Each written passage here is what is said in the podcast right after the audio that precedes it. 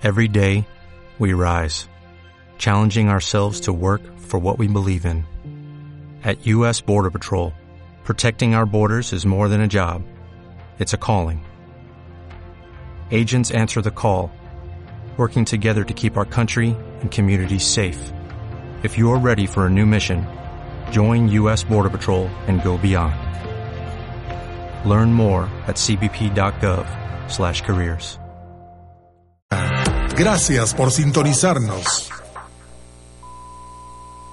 Los comentarios y opiniones en el siguiente programa son responsabilidad de los conductores, que aunque parezcan perfectos, también se pueden llegar a equivocar. De hecho, Aristóteles decía que los seres humanos somos animales políticos. Puercos, cochinos, marranos, cerdos. Ok, ustedes entienden. XHUBJ presenta. Solo voy con mi pena, sola va mi condena. Correré mi destino por no llevar papel. Política clandestina.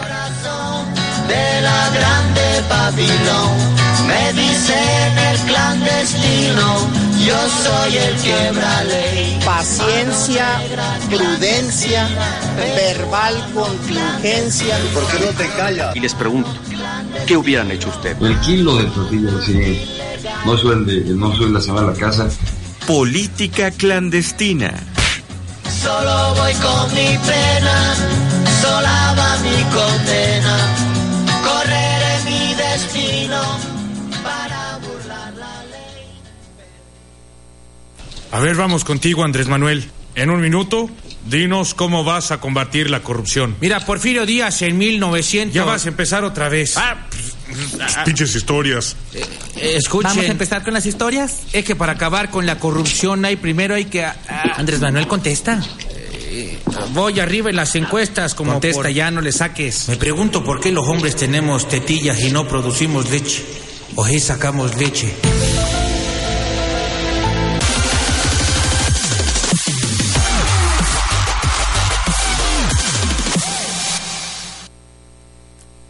¿Qué tal? Buenas tardes, Radio Clandestinos. Estamos, como todos los martes, aquí en el 91.5 FM.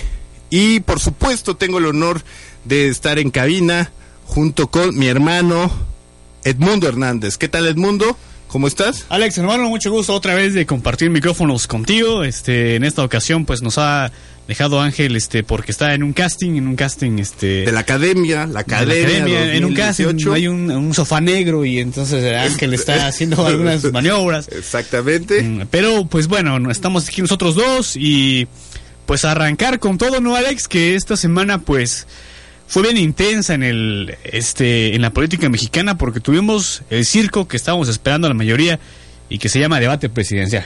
Claro, sí.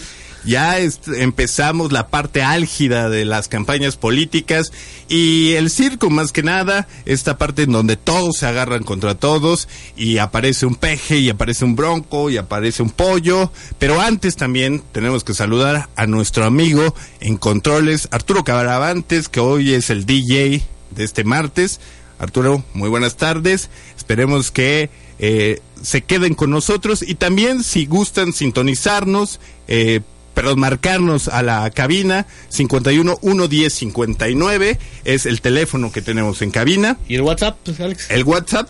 de- en un momento, porque el- aquí mi secretaria no me ha pasado todavía el Tiffany número, pero en cinco minutos les vamos a dar un WhatsApp. Las 24 horas del día nos pueden llegar, eh, mandar sus WhatsApp con cualquier Sus packs de, los- de todos. Precisamente, eh, precisamente creamos el WhatsApp para que nos enviaran los packs, packs. nuestras queridas eh, radio escuchas, ¿no? Y queridos también, ¿no? ¿Por qué no? No, Este- Estamos en esta época de, de la tolerancia. Ya ¿no? posterior les daré el teléfono de Mundo para que les manden sus packs, eh, los radio clandestinos. En, De, de en todo, de todo. eh, De, de, bueno, de packs de todos. Menos el de Andrés Manuel, porque ese ya. Está bastante deteriorado. sí, bastante. Pero ¿qué te parece si empezamos a lo que nos truje Chencha y eh, comenzamos con el debate? Un análisis así, eh, político y bastante superficial acerca del debate que ocurrió este domingo 20 de abril y que fue con un formato mucho, mucho más... Eh, 22 picosón. de abril. 22 de abril. Con un, un, un formato un poco más, eh, pues, novedoso, ¿no? Claro. Además estaba asesina, a- Azucena Uresti. Sí.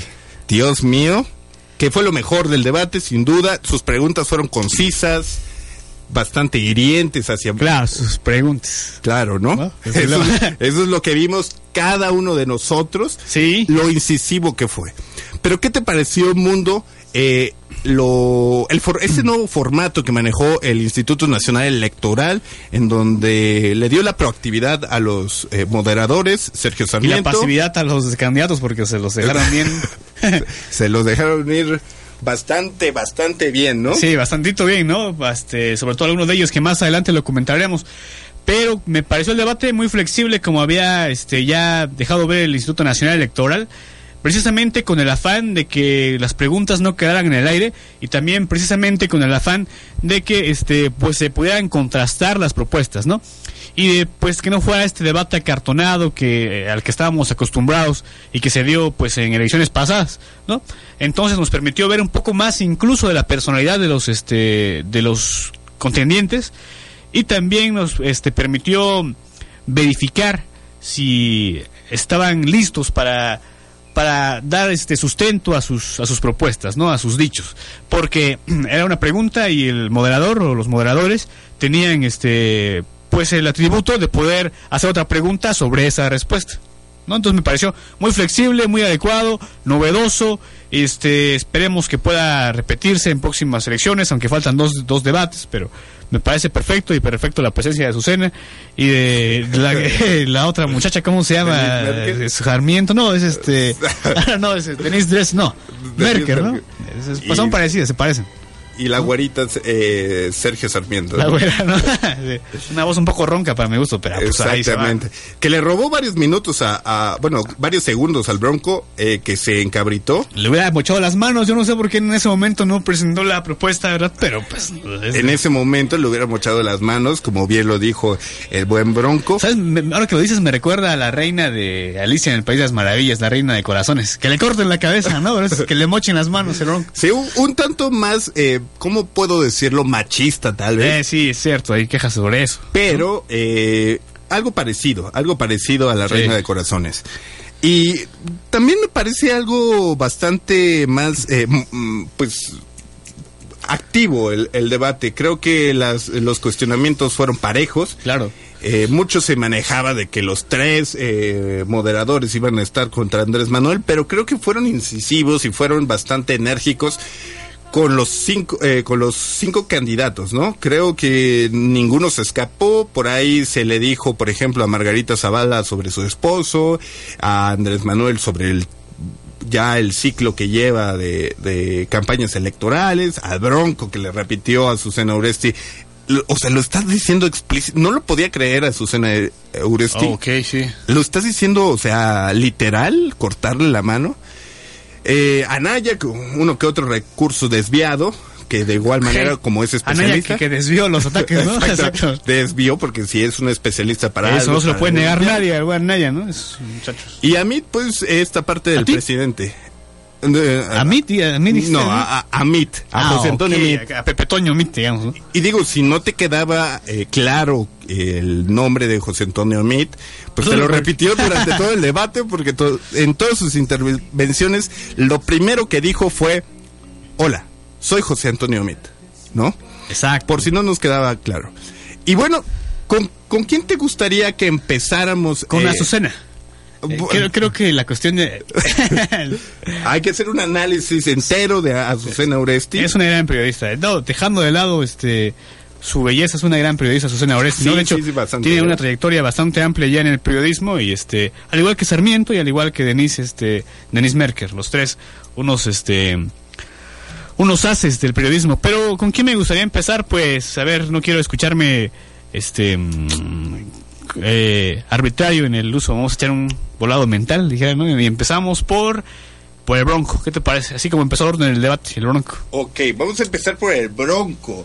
Esta parte del Bronco.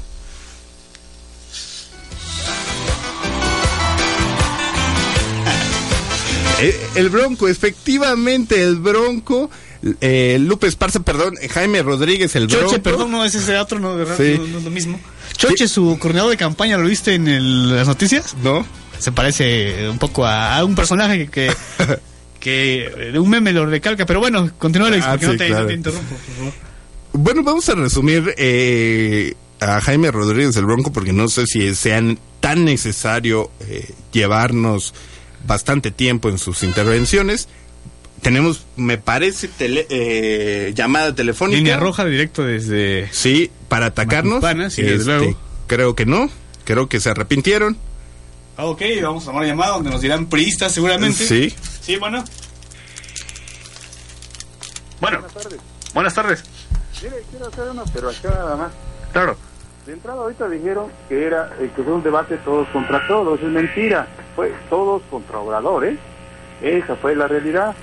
La otra es de que ya estaba programado esto para que Obrador lo callaran y que no se pudiera explicar lo- los motivos por los que está- lo estaban atacando. ¿Cómo se llama usted? Disculpe. Eduardo, Eduardo, ¿de dónde nos habla Eduardo? aquí en las Flores. ¿De dónde? De aquí de las Flores. Ah, ok, mucho gusto. Sí, entonces, o se defendía o proponía o hacía sus propuestas, o sea, ya estaba programado esto, mi estimado, o sea, no sé. Y la otra es, mire, los moderadores en verdad son chayoteros, los que vienen para el otro debate son chayoteros también, o sea, no no hay imparcialidad ahí, mi estimado. Esa es mi punto de observación, gracias. Muchísimas gracias, Eduardo. Nos vemos. Buenas tardes. Yo quiero diverger completamente con el comentario de Eduardo, sí, porque eh, creo que a eso nos ateníamos, ¿no?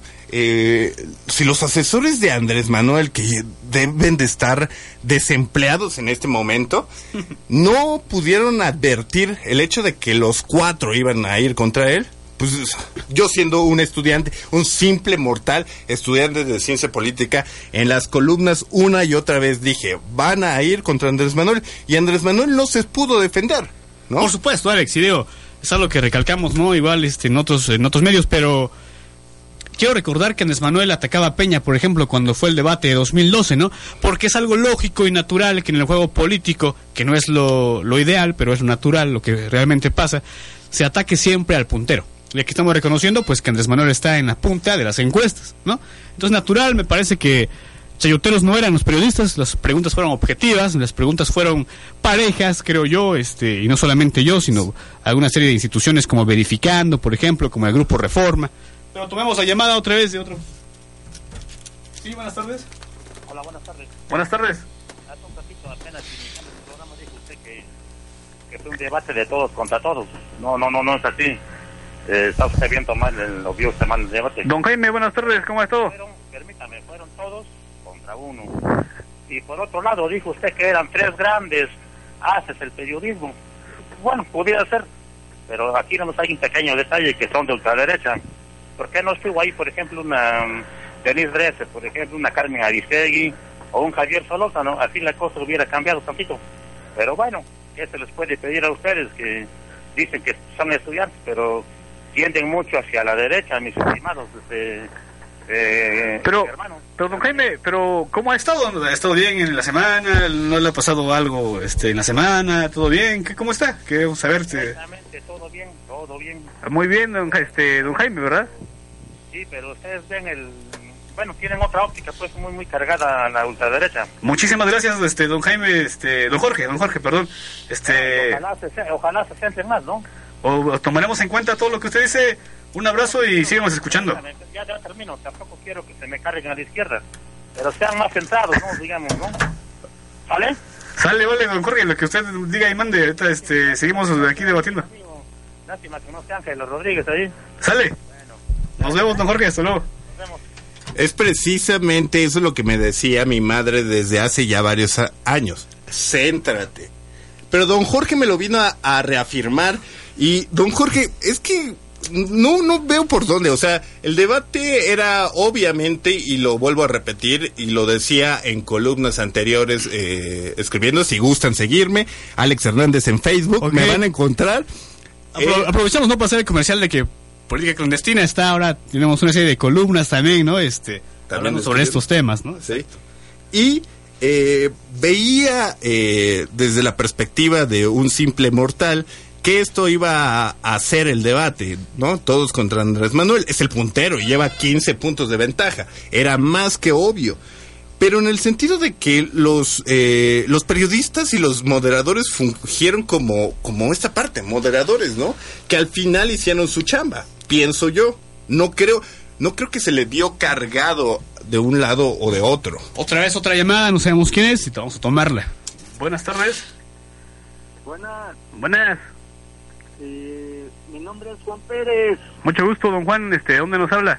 estoy oyéndolo Que mucho gustísimo gusto. ¿De dónde nos, dónde nos escucha, este, don Juan Pérez? soy de aquí de la Sierra Sur, pero ahorita estoy aquí en Oaxaca y los estoy oyendo. Ah, Díganos, por favor, ¿qué opina? Pues eh, en realidad eh, lo que están diciendo de que el debate fue entre entre entre iguales no es cierto. Nosotros lo vimos. El pueblo no es tonto. El debate no fue debate, fue embate contra López Obrador y la derecha que representan esos tres que estuvieron al- eh, moderando verdaderamente es la, la representación de Enrique Peña Nieto y toda la derecha rica del país, rica, corrupta y ratera. Le quiero hacer una pregunta, este... Podíamos, permíteme, Le quiero hacer una favor, pregunta, este... pregunta. Porque no quiero llamarme todo el tiempo. Permíteme, eh, porque Radio Universidad es de todo el pueblo. Entonces, permíteme expresarme por qué Radio Universidad y en la Radio Universidad se da este tipo de diálogos. Sí, por supuesto. Yo estoy señalando que fue un embate contra AMLO, la derecha, y lamento oír que jóvenes como ustedes estén del lado de la derecha ratera. Esa derecha rapaz que ha robado el petróleo. Oiga, ¿ya puedo hacer una pregunta?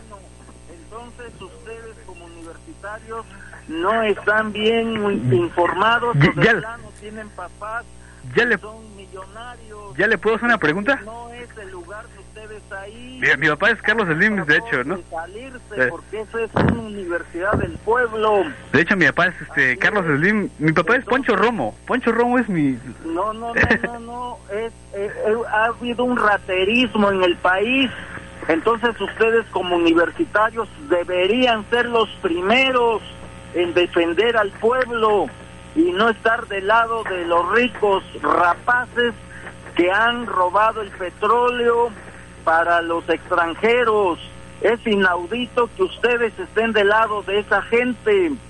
Yo los conmino a que se pongan de este lado del pueblo. Esa Este- es mi opinión. Muchísimas gracias, le agradecemos enormemente su opinión. No estoy para nada de acuerdo en su opinión. Creo que es demasiado simple y falsa. Pero también este quería preguntarle abiertamente qué opina de la pregunta que le hicieron a Andrés Manuel sobre Poncho Romo, sobre este personaje que estuvo involucrado en el Fobapura, pero que pero se lo contesto al aire, por favor, porque tenemos que continuar.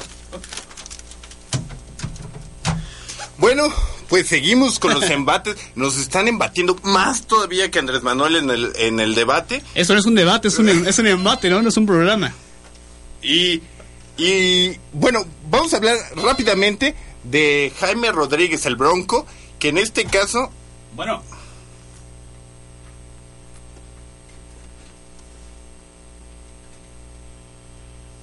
¿Estamos al aire? Buenas tardes.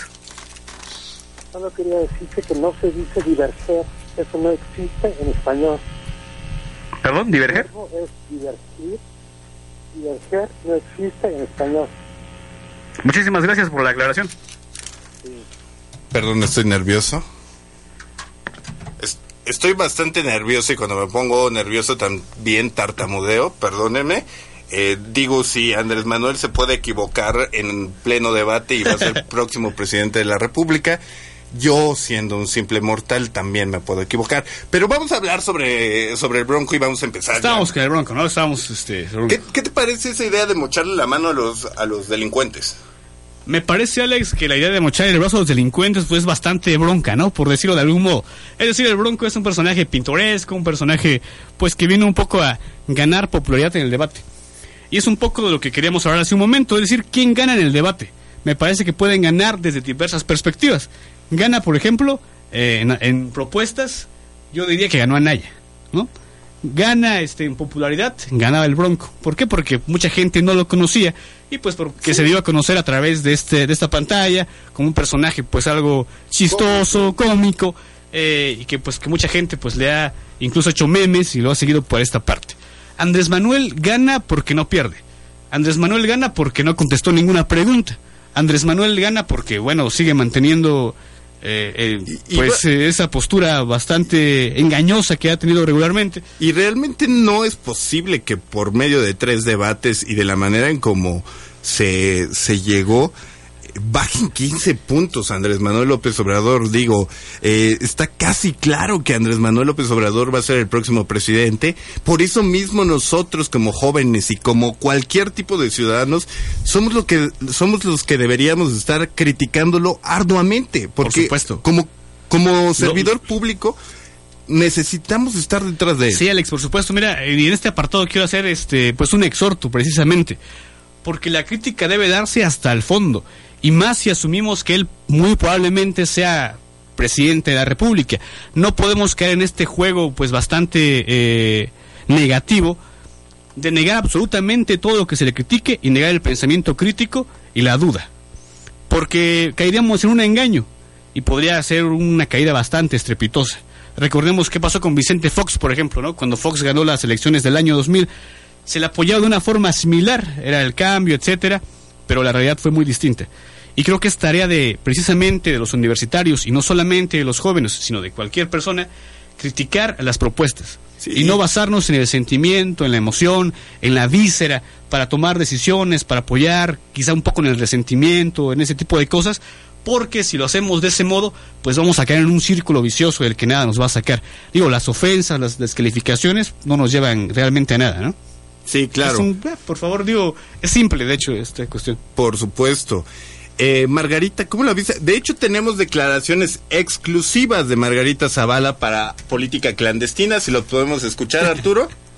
El coral blanco o el ambiente que estamos manejando lo estamos contaminando de una manera inimaginablemente enigmante. Esto quiere decir que el coral blanco se está maltratando. Eh, por eso son las algas rojas. El Y, y eso fue Margarita Zavala en una conferencia de prensa normal y en el debate más o menos dijo lo mismo acerca del coral blanco. Ah, no, no era Margarita Zavala. Ok, creo que era este Lady Lady Bacardi.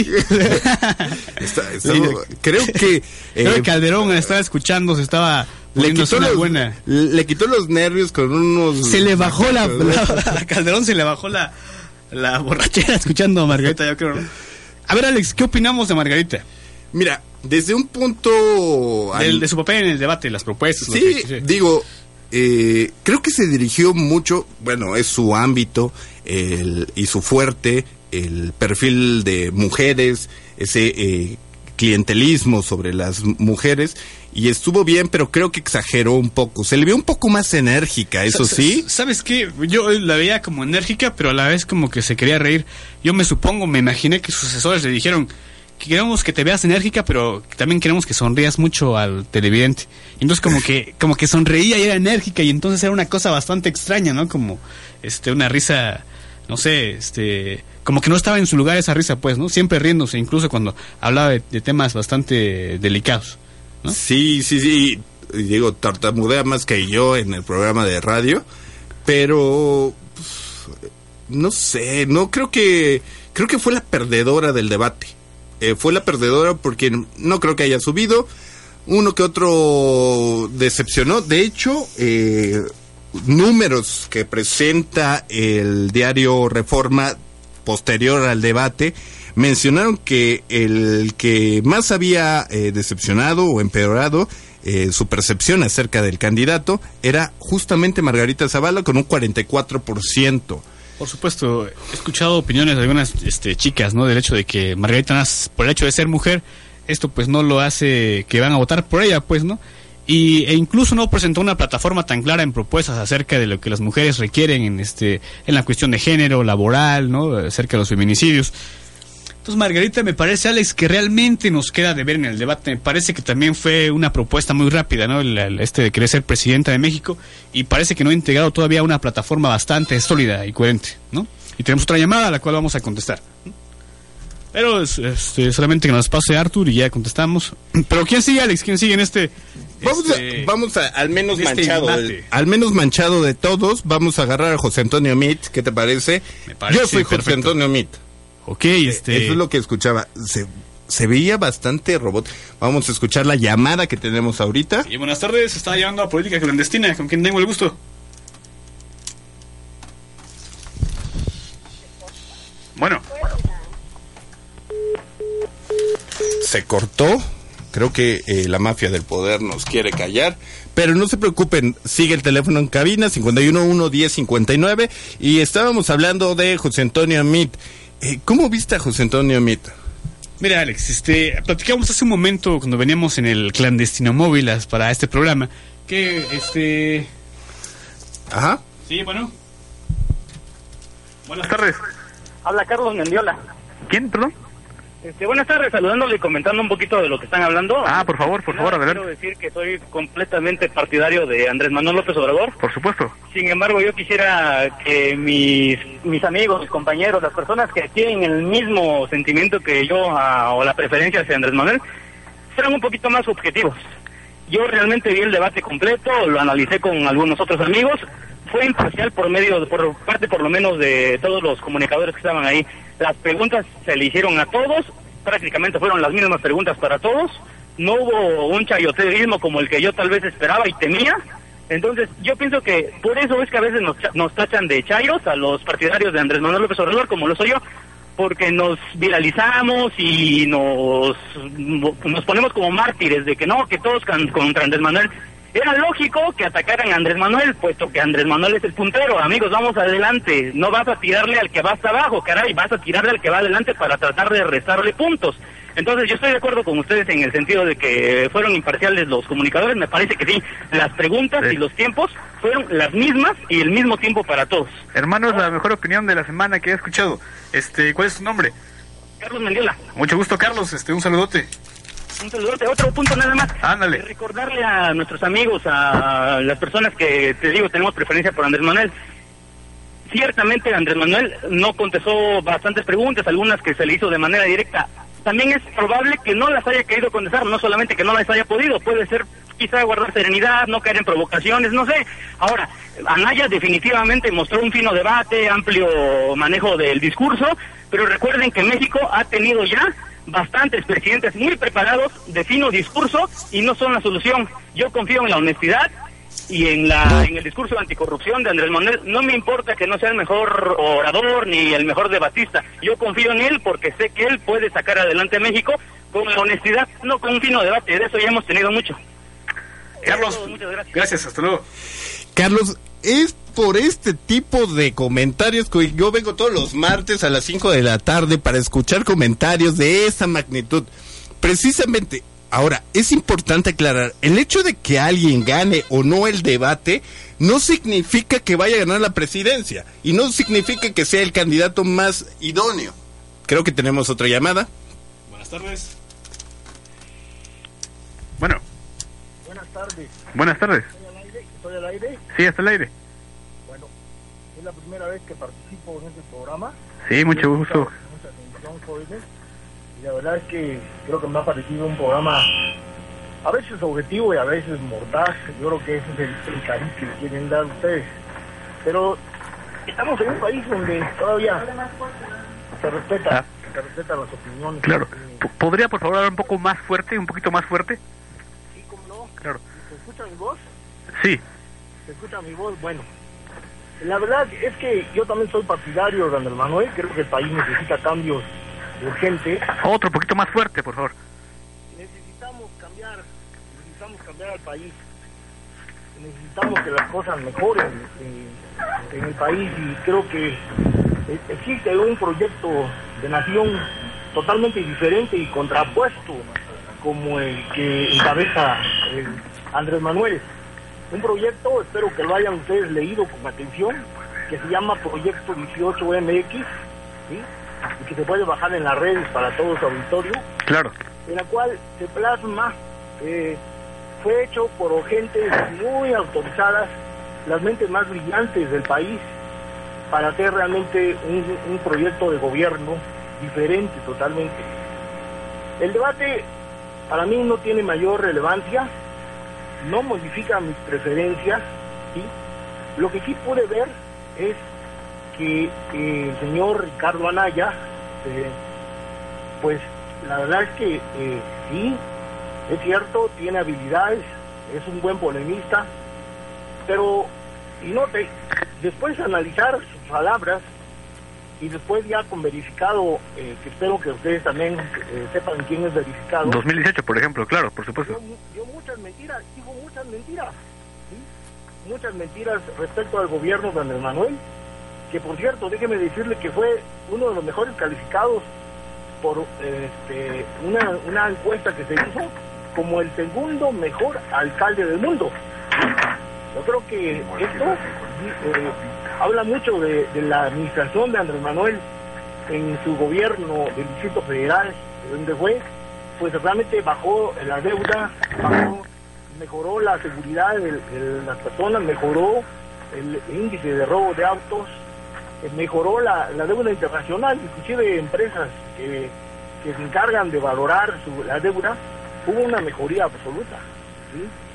La verdad es que eh, Andrés Manuel, pues sí, no tiene esa habilidad que tiene que tienen otros de poder, eh, eh, pues, eh, hacer un- una, una, una exposición más rápida, tal vez porque así sea su manera de expresarse, pero lo esencial creo que lo dijo.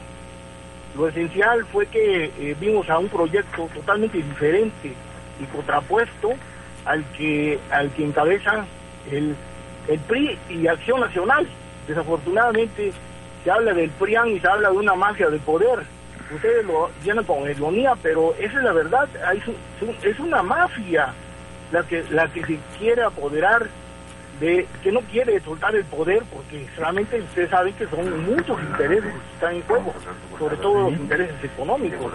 Hay un grupo muy selecto de gente que se ha enriquecido a través del poder no le remito a que lean al maestro eh, Alfredo este, Ramírez Jalil, donde él hace una exposición muy clara de quiénes son los que están apropiados de los famosos pozos petroleros a través de la reforma energética que hubo y en las cuales expresidentes, por citar algunos, como Vicente Fox, que compró cuatro pozos petroleros, Calderón cuatro pozos petroleros, eh, Peña cuatro pozos petroleros, y déjeme decirle que cada pozo petrolero, aún rentándolo, son, se ganan millones de dólares por día, ¿eh? Así que, ¿de qué estamos hablando? Estamos hablando de intereses enormes. Por supuesto, por supuesto. Los ciudadanos Estoy de acuerdo en muchas cosas con usted, por supuesto. Le agradecemos muchísimo la llamada y esperamos que nos siga llamando y...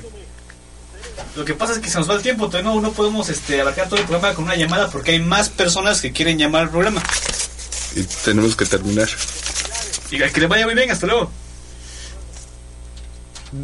Comentarios bastante razonables, una crítica bastante buena. Eh, digo, esta, estos tipos de espacios deben de servir para poder eh, dialogar y hacer un- una construcción de ideas, ¿no?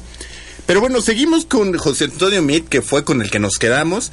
Eh, José Antonio Mit, como decía eh, uno de nuestros eh, pues radioescuchas, creo que fue el que conectó eh, mejores ideas. No significa que sea el, el mejor político o el político que México necesita, pero se le vio con propuestas un poquito más claras. El problema de José Antonio Mit es que es un robot ante la cámara. No, no conecta con la gente, no, no existe manera en que eh, la gente pueda sentirse identificado con tecnicismos como los que maneja José Antonio Meade. Sin duda es un candidato preparado, pero no sirve para un debate. Mira, Alex, bueno, personalmente creo que José Antonio Meade es un buen candidato en un mal momento y en un mal partido. ¿no? También creo que este no es un buen orador, pero sí es un buen analista, por ejemplo, ¿no? Digo, ha sido tres veces de secretario de Estado del, del Estado mexicano.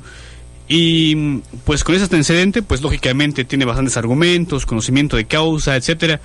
Pero bueno, como le dijeron en el debate, por más argumentos que dé, viene de un partido que está ya muy desgastado. Muy maltratado. Y parece que esta elección pues se juega mucho más la emoción, el nervio, este el enojo, el, hartazgo. el hartazgo, por supuesto, muy legítimo, por supuesto, ¿no? Es supuesto. aceptable, más que los argumentos racionales, pues, ¿no?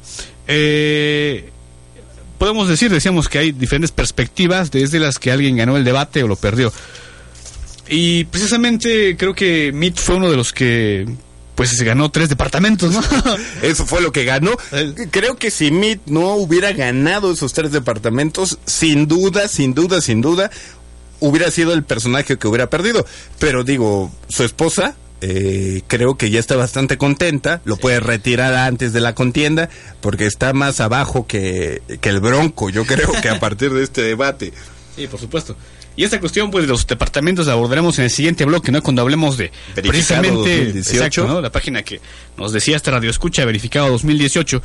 Este, más adelante hablaremos de esto, pero bueno, ¿qué decir de MIT? Bueno, pues MIT, este, tiene datos, algunas cosas, este, como dijo, verificando, carecen realmente de un sustento real, un sustento, este, en datos duros. Pero bueno, de como urridor de argumentos, pues no le no, no está no está mal. Sin embargo, como orador, pues le falta todavía bastante, ¿no? Y pues bueno, es el PRI, probablemente, eh, y sin ningún otro motivo, pues creo que es casi, irremontable la, la ventaja que tienen los demás este, sobre este candidato. Sí. Y bueno, por último vamos a, a ver, a, a escuchar a Ricardo Anaya, perdón, vamos a hablar sobre Ricardo Anaya, que en este caso no lo decimos nosotros, lo dice eh, una mayoría de especialistas y varias encuestas de salida, que fue el ganador del debate. Nuevamente, un ganador de un debate no significa que sea el político adecuado para el país, ni tampoco la mejor opción. Sí, yo, yo sí digo, y a título personal, que Anaya también ganó el debate, ¿no? Digo, es decir, este... Tiene tablas, ¿no? Sí, di- digo, el debate en sí, pues, no tratándose de argumentos, de propuestas, yo creo que Anaya sí ganó el debate, y le ganó Andrés Manuel, le ganó Emit, etcétera. No significa que vaya a votar por él, digo, debería ser más, este, pues, tolerantes las personas, más abiertas al diálogo, y de decir que reconocer alguna virtud, por lo menos, aunque la oratoria a veces puede ser no una virtud, sino o este pues una una artimaña para engañar, Demagogia etcétera, demagogia, etcétera, pues, ¿no? Pero me parece que el debate en sí sí lo gana Anaya. De hecho, verificado hace este este ejercicio y en propuestas, por ejemplo, gana Anaya, no se cuentan las propuestas. Este, en solidez de argumentos, quien no se comió el tiempo y al contrario de una opinión pasada de un radio escucha, no me parece que el formato para nada ha ido en contra de Andrés Manuel. El formato fue el mismo para todos. ¿Cómo, cómo, de qué, de qué modo, pues, no? Y sí, creo que había, habría que reflexionar sobre esa parte, ¿no? De este, de no cargarse, de no ver, no ver este peligros donde no lo hay, ¿no? Porque, porque bueno, caemos en el fanatismo, lamentablemente. Claro. Pero si hablamos de Anaya, también hablamos de corrupción, y no lo digo por, por algo en específico, pero las últimas semanas... Decíamos que Anaya desvió los ataques que le estaban poniendo, ¿no? A- a- hace algunas semanas se le manejaba algunos actos de corrupción, pero por eso viene la primer cápsula de la tarde, eh, cápsula dirigida eh, hacia el tema de la corrupción, que espero que les guste. Por favor, Arturo, ¿me ayudas con la cápsula? Manuel Villoria.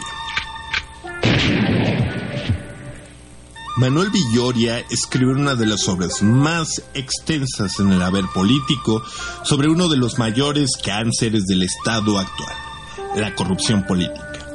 Comenzando con una detallada conceptualización acerca del tema desde las aristas del derecho, economía, ciencia política, sociología y ética aborda el tema con clasificaciones puntuales que rebasan la mayoría de los textos convencionales sobre el mismo tema.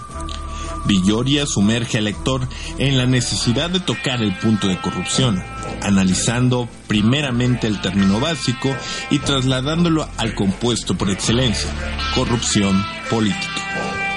Como un segundo capítulo, Manuel Villoria se extiende en el análisis de las variantes de corrupción política, abarcando todavía un tercer capítulo introspectivo que hace meditar sobre la problemática y las posibles soluciones, siendo las élites políticas, económicas y sociales los actores principales para la sanación del problema, con la necesidad de volcarse conjuntamente en la tarea de reconstruir al país.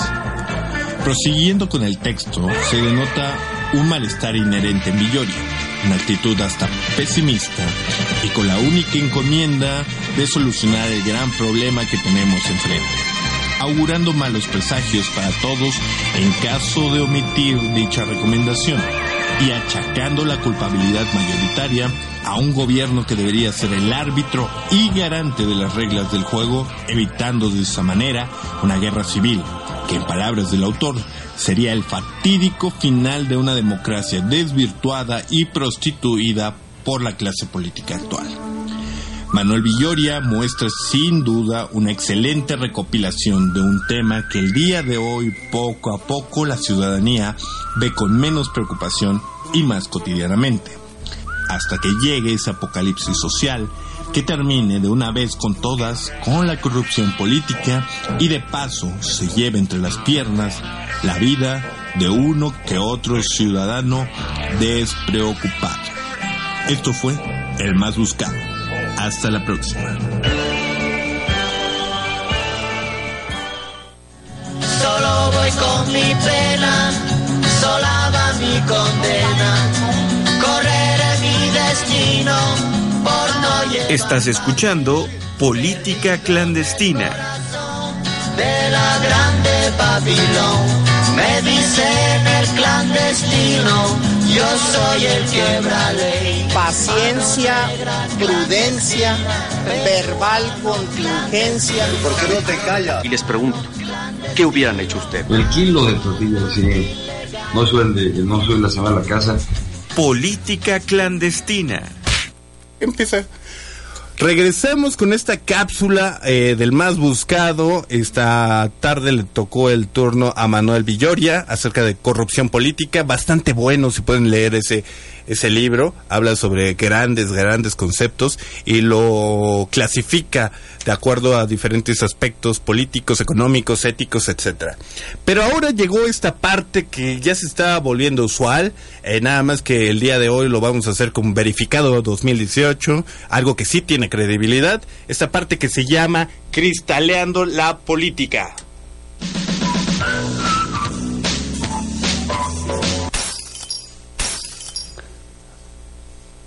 Y precisamente nos vamos a enfocar a Verificado 2018, ya lo decía uno de nuestros radioescuchas. Rápidamente el conteo oficial de Verificado 2018 lo pueden entrar a Facebook, pueden entrar a la página de internet Verificado 2018. Realmente es algo extraordinario en esta campaña electoral. Te quita de bastantes fake news y bastantes este tipo de cosas que comparten tanto en redes sociales como eh, de boca en boca. Y dentro del conteo final, eh, fuera del debate, eh, se, eh, se adquirieron los siguientes datos. Ataque a otro candidato. Andrés Manuel tuvo un solo ataque, Anaya tuvo 12, Mi 13, eh, Margarita Zavala 8, el Bronco 12. Cambio de tema, o sea que pues evadió un poco el tema al que se le preguntaba. Eh, Andrés Manuel tuvo 4, Que- Anaya que es 0. importante, Alex, el cambio de tema, porque digo, retomo lo que dijo Anaya Andrés Manuel, puedes tener diferentes públicos ahora enfrente y por esa razón no das una respuesta real. Es decir, hay que preguntarnos, sí, ok, no es que no supiera, no quiso contestar, pero ¿por qué no quiso contestar? ¿No? Hay que ser claros en esa parte, ¿no? Porque también no, no, no hay que ser este, pues, subjetivos, pues, ¿no? De, de defenderlo. Claro. Eh, Anaya tuvo cero eh, cambios de tema, Mid cero, Margarita cero y el Bronco uno. Seguramente cuando le preguntaron sobre si era un mentiroso, él dijo que no le no llevaba a su esposa al cine. Sí, claro. Eh, algo de, de macho le salió, ¿no? y muestra de gráficos Eh, es, eh, Andrés Manuel tuvo 3, Anaya tuvo 1500, 600, eh, 1000, 8000. Muestra de gráficos. May tuvo 1, Zavala tuvo 0, el Bronco tuvo 1. Eh, en cuestión de la mm, mención de corrupción, pues Andrés Manuel tuvo 11, que era bastante obvio. Andrés eh, Anaya tuvo 8, May tuvo 1, Margarita Zavala tuvo 13 y Jaime Rodríguez el Bronco 7. Claro. Y en, en cuestión de propuestas puntuales, eh, con detalles, eh, pues Andrés Manuel no tuvo ninguna. No lo digo yo, lo dice verificado 2018. Anaya tuvo una, Mit una y los demás candidatos también ceros. Esto muestra lo patético que fue el debate en cuestión de eh, propuestas. ¿no? Ok, este, igual quería retomar, Alex, la, esta, este estudio que hace Grupo Reforma. Tú leíste el de El de verificado 2018. Ok. Este, porque igual el Grupo Reforma hacía este tipo de, de tablas donde se divide los temas y que, quién tuvo más porcentaje en diversos temas, ya sean negativos o positivos. Grupo Reforma dictamina que quien ganó el debate fue Ricardo Anaya, por el hecho de las propuestas y por el hecho del control del tiempo, etcétera. ¿Quién lo perdió? Lo habría perdido, eh, lo perdió, según Grupo Reforma, eh, Andrés Manuel López Obrador. ¿Por qué? Porque no contestó a los este, preguntas tácitas que se le hacían, porque divagaba, ¿no? Por este, por otra serie de cuestiones y porque realmente no dio ninguna propuesta clara. Eh, dice también Grupo Reforma, ¿quién tuvo el mejor mensaje de cierre? Le dan el gane a Naya, ¿no? Este grupo de periodistas y de especialistas les dan el gane a Naya, otra vez por los argumentos, etcétera. Y pues es un buen orador, ¿no? Lo que sea de cada quien, dijeran este algunos eh, antepasados. Luego dice, ¿quién tuvo las mejores propuestas? Pues quien tuvo propuestas fueron Miti y Anaya, ¿no? Eso es algo que hay que, que hay que señalar y que es algo cierto y que podemos verificar si volvemos a echar un vistazo más en YouTube, por ejemplo. Y ese, ese gane, pues lo tuvo Anaya con propuestas. ¿Quién tuvo las peores propuestas? Lo siento mucho, pero quien las tuvo las peores fue Andrés Manuel, ¿no? Y no lo digo yo. Y también lo digo yo porque también vi el debate y tuvo las peores propuestas. Y, y- y digo porque Jaime Rodríguez dijo dos y fueron una estupidez, pero pues Andrés Manuel... Es que no- no se- no se consideran propuestas, ¿no? Sí, eso realmente es un, un chiste, una rutina de stand-up, la que hizo Andrés Manuel. Los Eh, la dos, que hizo este, eh, Jaime Bronco. Rodríguez. Claro. Y sí, este, entonces Andrés Manuel tuvo las peores propuestas, como eh, podríamos ver este, si nos quitáramos algunos la venda de los ojos. Eh, y que bueno, las propuestas también aprovechando, pues están en sus plataformas, ¿eh? porque quien tiene acceso a Internet, pues no es tan fácil que se queje de que en el debate no hubo propuestas. Aquí el debate se presta también para que contrastar las personalidades, etcétera, Golpeteo, golpeteo, ¿no? Al final de cuentas es una estrategia un juego político. Pero quien quiera y tenga internet y no quiera quejarse, pues vaya y eh, busque en la plataforma de los partidos cuáles son sus propuestas, ¿no? Eh, ¿Quién atacó mejor? Según este sondeo de reforma, también fue Ricardo Anaya. ¿Quién se defendió mejor? Ricardo Anaya. ¿Quién fue más realista? Ricardo Anaya. Este, ¿quién sorprendió? Pues sorprendió el Bronco, pero sorprendió pues por sus por sus ocurrencias, digamos, de, de un tono bastante amigable, ¿no? Sí, sí. Y luego, este. mm, caramba, pues digo básicamente eso. Podemos consultar la, este, la tabla en internet sobre el grupo Reforma. Pero un dato curioso, ¿no? Que no influye mucho tampoco en la. 41%. ¿no? En la- en la percepción del electorado, ¿no? Hay que decir que el Grupo Reforma es el mismo que en encuestas de salida eh, pone a Andrés Manuel López Obrador 15, 12 puntos arriba de Ricardo Anaya. Entonces, eh, se hizo un sondeo ah, con especialistas ah, de las principales ciudades, Guadalajara, Monterrey, Ciudad de México, Puebla, y de ahí se sacó la tabla. No es algo que nosotros saquemos, es algo que el Grupo Reforma saca y que ha sacado muchos datos Claro. eh, que aventajan también a Andrés Manuel López Obrador. Pero ¿qué te parece si vamos con las frases, estas frases célebres de verificado que me encanta la página de internet? ¿Y, y qué tenemos, Edmundo? ¿Qué tenemos? Eh, una de las frases, podríamos... Claro, este, una de las frases, este, Alex, pues hay varias, sí, hay varias en este, en este jueguito de la política. Una, por ejemplo, de Andrés Manuel, dice, Andrés Manuel, Es muy grave la situación de violencia en el país y no ha funcionado la estrategia que han aplicado tanto el PRI como el PAN. Puntos suspensivos. Hay más de un millón de víctimas de la violencia. Tenemos que hacer todo para conseguir la paz. ¿Y qué creen que fue esto? ¿Esta frase fue verdadera o falsa? Pues fue falsa, señores. Tache para Andrés Manuel. Y vamos a explicar y va a decir verificado de 2018 por qué. Ok. Eh, acompañado de esta, igual vamos a retomar un poco la de Anaya porque vienen juntas. ¿no? Ok. Dice Anaya en el mismo sentido que Andrés Manuel. Van ya un millón de víctimas acumuladas solamente en los últimos dos sexenios. No está funcionando la estrategia, la tenemos que cambiar, ¿no? Ricardo Anaya. Este. Y, fue falsa también a medias, eh, debido a que ninguno de los dos candidatos mencionó el origen de los datos, ni a qué se refieren con víctimas. Es algo que es necesario dejar en claro.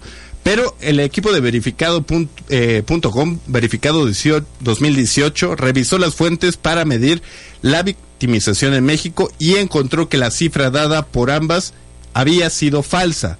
Los últimos reportes del secretario ejecutivo del Sistema Nacional de Seguridad publican eh, pública registran que tan solo en el 2015, 16 y 17 hubo 839.621 víctimas. Los delitos de lesiones y homicidios liderean la estadística.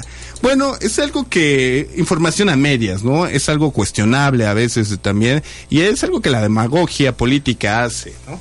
Pero que sin embargo muchos creen, ¿no? Porque, pues digo, juega el sentimiento, su candidato, pues habitualmente van a creer todo lo que les diga, ¿no? Sí. Sea Naya, sea Andrés Manuel, sea Mit. Porque esta elección, y como muchas elecciones, juega más el sentimiento y la emoción, decíamos, que la elección racional, ¿no? Es mucho más cansado ya el hartazgo social. Y bueno, hay mucha razón. ¿Otra, no, Alex? Otra ¿De es del Bronco? por parte del Bronco, Jaime Rodríguez eh, mencionó que Nuevo León es el único estado que ha bajado el índice delictivo. Y en este caso, la respuesta fue falsa. Realmente falsa fue falacia sobre falacia lo que mencionó Jaime Rodríguez el Bronco. ¿Y por qué, mundo? Porque una revisión a las cifras de la Secretaría del Ejecutivo del Sistema Nacional de Seguridad Pública prueban que la frase del candidato independiente es falsa. Las críticas revelan que la incidencia delictiva en los delitos del fuero local y federal se incrementó en 12.88% de 2015 a 2017, los años en que gobernó el Bronco. Sí, Tache para el Bronco. Pero bueno, no podríamos esperar más sobre el Bronco, sino falacia tras falacia, ¿no? Por supuesto. Tenemos también otra frase. Ok, la frase atribuida a Ricardo Anaya, bueno, sí, es de Anaya. Es pregunta. ¿En cuántos estados aumentó la violencia a partir de que lanzaran la nueva estrategia? Responde él mismo, en 29 de los 32 entidades federativas, prácticamente en todo el país. Y la frase en este caso fue verdadera. Fue verdadera la frase de eh, Ricardo Anaya, en la cual el equipo de verificado 2018 corroboró con cifras actualizadas de incidencia delictiva de la, del Secretariado Ejecutivo del Sistema Nacional de Seguridad Pública que los datos del candidato son correctos y su frase es verdadera.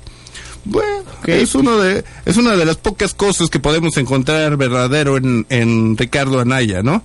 Eh, también eh, digo hubo bastantes frases y, y bastantes cuestiones como las de Jaime Rodríguez el Bronco, José Antonio Mit, por ahí eh, la parte del Salvador, a ver si lo tenemos ahorita, la parte del Salvador y las estadísticas ¿Quién que es Salvador? ¿Andrés Manuel es El Salvador? o no, cómo? no, no, Las estadísticas que dio Ricardo Anaya sobre El Salvador Ah, eh, también eran un poco falsas debido a que después de esta amnistía política que realizó eh, El Salvador con eh, la clase política, precisamente es lo que tenemos.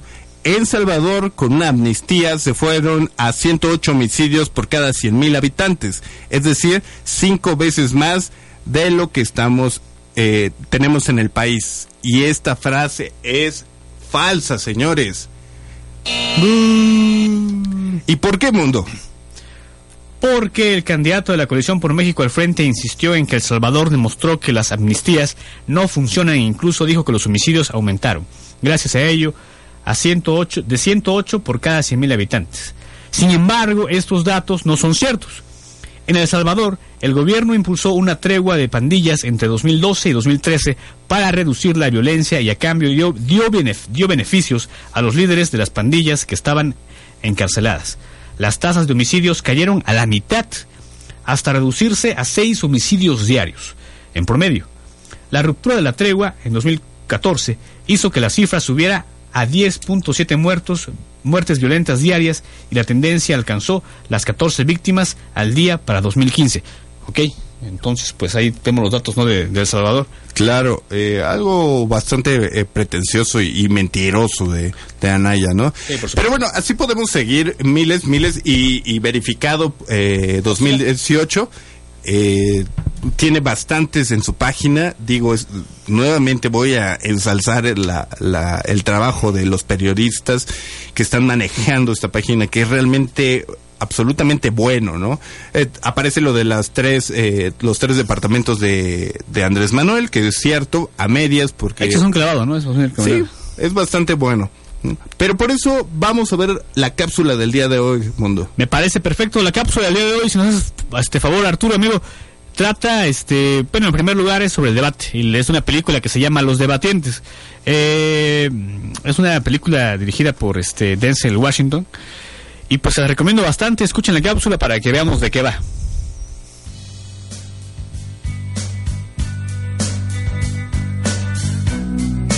En política en 8 milímetros recomendamos Grandes Debates de Denzel Washington. Argumento. Melvin Paulson fue un profesor de la Universidad de Wild College, Texas, que en 1935 inspiró a los estudiantes de su grupo de debate. Erudito y excelente orador, Tolson estimulaba a sus estudiantes a sostener argumentos lógicos, contraponerlos y defenderlos en debates. De esa manera, sus aprendices se empezaron a destacar y a competir con otras escuelas y, finalmente, atravesando las odiosas barreras sociales existentes con la prestigiosa Universidad de Harvard. Aunque la película esté basada en hechos reales, es necesario aclarar que el grupo de estudiantes negros no compitió con la Universidad de Harvard, sino con la Universidad del Sur de California. Y que este grupo no fue considerado un grupo de debate, pues los afroamericanos no fueron admitidos hasta después de la Segunda Guerra Mundial. Política clandestina.